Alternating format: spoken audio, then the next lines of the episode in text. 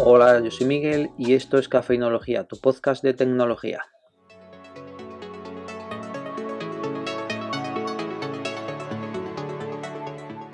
Y bien, comenzamos con noticias de la semana. Empezamos con Apple y una noticia filtrada de un posible iPad con pantalla plegable y tecnología 5G. Lo cogemos con pinzas el tema de la pantalla plegable. ¿vale? La tecnología 5G casi seguro que vamos a ver en primavera de 2020 los primeros iPads con tecnología 5G. Los iPhone hasta septiembre de 2020 no lo veremos y los primeros van a ser los iPad. Pantalla plegable es más difícil que veamos a corto plazo porque ya conocemos a Apple y con las nuevas tecnologías le gusta probar, probar y probar y perfeccionar. Y hasta que no ven que está en el punto óptimo no van a sacar el producto. No van a ser los primeros, pero cuando lo sacan ya sabemos que suelen ser los mejores o casi los mejores. Tenemos el ejemplo de Galaxy Fold, que es un chusco. Las cosas como son, muy bonito, muy tal, pero es un chusco. Incluso el CEO de Samsung ha pedido disculpas porque admiten que se han adelantado al sacar el producto. Esta pantalla del supuesto iPad plegable eh, tendría unos 13-15 pulgadas como un MacBook y lo que no queda claro es si sería una pantalla plegable sin más como lo es el Galaxy Fold o la parte de abajo de la pantalla sería única y exclusivamente un teclado en pantalla, ¿vale? Un teclado digital solo en pantalla. Yo personalmente preferiría que fuese como un Galaxy Fold, más que nada porque si tienes 13-15 pulgadas y la mitad se va a quedar en un teclado, al final realmente eh, tienes un iPad mini con teclado, ¿no? No tienes mucho más, un iPad mini con teclado. Al estar plegado tendrían unos tamaños muy similares y en tamaño de pantalla tendrías algo muy similar. Y ahora pasamos a Samsung, aunque más que Samsung sería Google Play, en el que se ha encontrado una aplicación en la que supuestamente eh, puedes actualizar tu dispositivo Samsung. Es una aplicación que te descargas, lleva ya más de 10 millones de descargas. Y analiza, analiza, de comillas, lo que hace es mirar la versión de tu firmware, te dice que hay una actualización y te da una opción de actualizar gratuitamente, una descarga gratuita a una velocidad de unos 56K. Esto pues estamos hablando de 17-18 horas de descarga que bueno, si no quieres pagar pues tampoco te importa. El problema que tienes es que al poco tiempo se, cancela la descarga porque da un error. Lo vuelves a intentar y así constantemente, lo que te obliga a pasar a la, a la parte de pago, ¿no? Que es una suscripción anual de 31 euros, ¿no? Unos 30, son 34,99 dólares, unos 31 euros.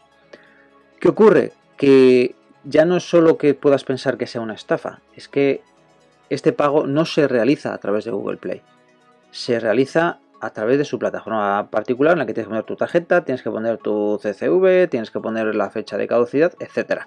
Por lo tanto, no sabemos lo que se puede hacer con tus datos. Lo que empieza a ser sospechoso es cuando descargas un fichero .zip para actualizar tu dispositivo, si fuera una descarga en tu ordenador para utilizar Odin, sería normal, pero en tu dispositivo un zip que esa aplicación te vaya a actualizar el firmware es difícil de creer, pero bueno, en este mundillo no somos muchos los que conocemos eh, el tipo de actualizaciones, cómo realizar actualizaciones, etcétera. Por lo tanto, o el usuario de a pie para perfectamente, pues eso, es un fichero que se va a actualizar. Y lógicamente esto no actualiza nada lo que hace es sacar el dinero a la gente, el eh, fichero no termina de descargarse, eh, en algunos casos sí que se ha descargado, pero luego no hace nada. Como os he dicho, son 10 millones de descargas, bueno, más de 10 millones de descargas lo que tiene en Google Play y la aplicación sigue. Sigue ahí la aplicación. Tiene denuncias, eh, puntuaciones malas, comentarios de que es una estafa y ahí sigue la aplicación. No es algo que sea fácil de entender, porque no es algo que se ha descubierto hoy y se ha anunciado hoy, que lleva prácticamente una semana. A una semana eh, la noticia se hizo eco que lleva esto más o menos una semana, pero puede ser que lleve más tiempo, ¿no? Entonces, eh, no, no llego a entender muy bien cómo, cómo Google puede permitir estas cosas. Pero bueno, es Google, no es Apple y es lo que hay. Y ahora pasamos a una noticia 50-50, Samsung, Apple. Eh, Apple ha pagado 683 millones de dólares a Samsung. No hay que alarmarse, no es una denuncia, no hay litigios por medio, no es un problema de patentes, es simplemente un incumplimiento de contrato. Eh, este pasado 2018 eh, Apple tuvo un problema, vamos a ponerlo entre comillas, problema al pensar que, que, sus dispositivos iban a vender como churros, como rosquillas, cuando es un dispositivo que no tiene mucha diferencia de uno a otro. Y mira que yo soy fanboy de Apple, pero las cosas como son. Yo lo he comprado porque soy muy geek y año, año que llega un nuevo iPhone, vendo el mío y compro uno nuevo. Pero es que no hay cambios, no hay cambios significativos que te digan voy a cambiar de dispositivo. Al no haber esos cambios y al haber sacado un iPhone XR más económico sin pantalla OLED, eh, lo que han hecho ha sido tener muchísimas menos ventas de las que esperaban. Tenían un contrato para pedir no sé cuántos millones de pantallas a Samsung, que lógicamente han visto que a día de hoy no tiene sentido seguir con el pedido porque no lo van a necesitar. Como las grandes empresas eh, se cubren mucho las espaldas, pues dentro de ese contrato eh, hay una cláusula por incumplimiento del mismo y es lo que Apple ha pagado, que Apple ha pagado. Ahí si nos acostumbramos a decir Apple y no Apple. Y esos, 683 millones eh, son una cantidad muy elevada, lo que hace pensar que la cantidad económica del contrato podría estar rondando los mil millones, porque cuando una empresa se cubre las espaldas no se lo va a cubrir por la misma cantidad que el producto que el pedido, pero sí que se cubre las espaldas por una cantidad que puede rondar el 60 o 70%. Así que estimo que el pedido podría rondar los mil millones de dólares. Y bueno, es una de las pocas veces que vamos a poder dar una noticia que Samsung paga a Apple o Apple paga a Samsung por simplemente un incumplimiento de contrato. Y volvemos a Google. Project Mainline.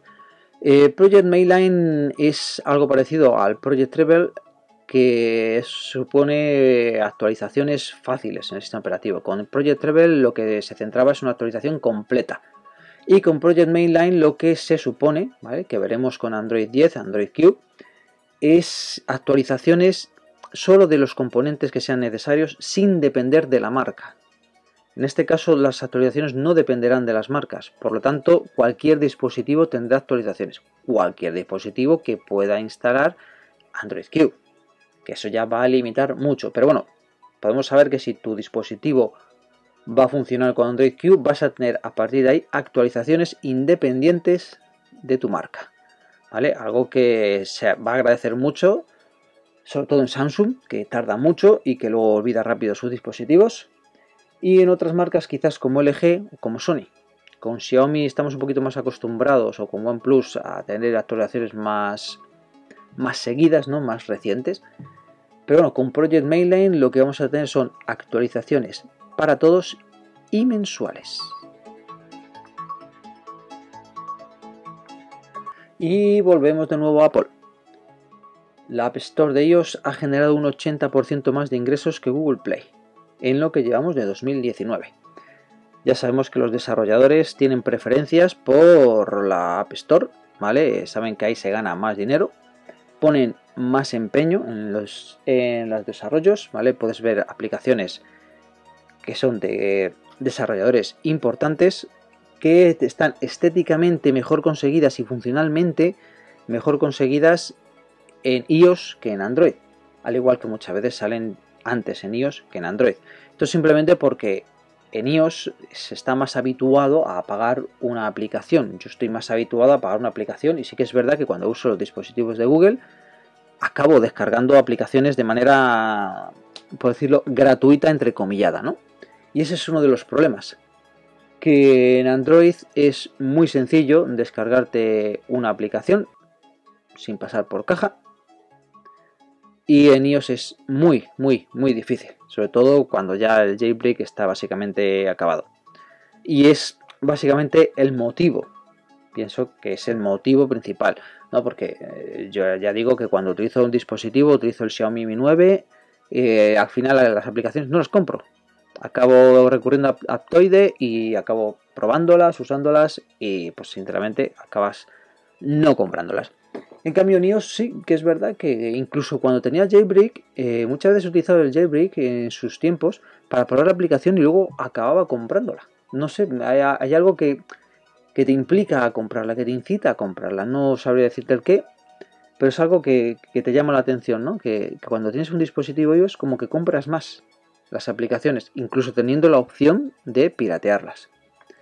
Y esto es lo que, lo que ha supuesto un 80% más de ingresos. Es que no estamos hablando de un poquito, ¿no? Estamos hablando de un 80% más, ¿vale? Y también destacar que en este mismo periodo comparado con el periodo de 2018, eh, la App Store ha ganado un 13% más. Que, que, ya no solo la diferencia por, lo que he dicho de la piratería, sino porque además la App Store ha aumentado sus ingresos respecto al año pasado. Lo que quiero entender es que Google Play se ha quedado un poquito más o menos en los valores que tenía el año pasado. Y de ahí que haya un porcentaje mucho más elevado.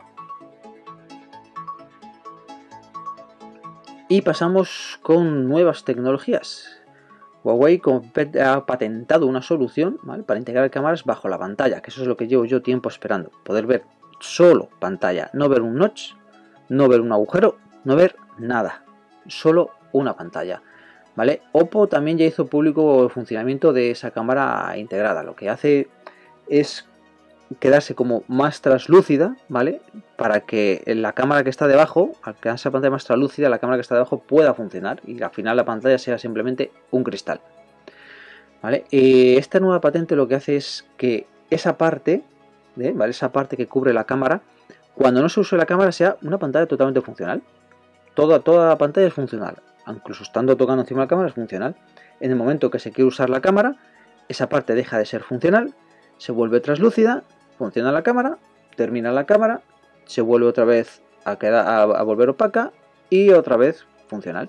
La verdad que esto es algo que parecería futurista, pero es algo que tenemos a la vuelta de la esquina. Y en este 2019 probablemente veamos ya algún dispositivo así. Quizás el funcionamiento no sea el óptimo, pero sí que vamos a ver algo, algo curioso este año, ¿vale? Y en 2020 básicamente vamos a hablar de que más de la mitad de, los dispositivos ¿vale? van a tener eh, una cámara integrada debajo de la pantalla. Ahí habría que ver la calidad de la cámara que se pueda poner de esa manera, ¿vale? No sabemos bien porque vamos a quitar espacio para el sensor. Al ponerla debajo de la cámara quitas ese pequeño espacio, ese pequeño grosor de la pantalla, Del tamaño del sensor. Puede ser que lo que veamos sean dispositivos más gruesos y al final el sensor sea del mismo tamaño. Y bueno, por hoy suficiente, pues este es mi primer podcast, suficiente con las noticias. Y no me ha quedado muy largo, ¿vale? Los podcasts que vaya a hacer noticias espero que no me queden largos, ¿vale? Porque un podcast de noticias de una hora es aburrido, ¿vale? El noticias podcast de unos 15 minutos máximo. Luego ya habrá momentos y habrá ya para, para desarrollar más un podcast en condiciones. Y bueno chicos, chicas, esto es todo por ahí. Gracias por escuchar Cafeinología y que pasáis un buen día.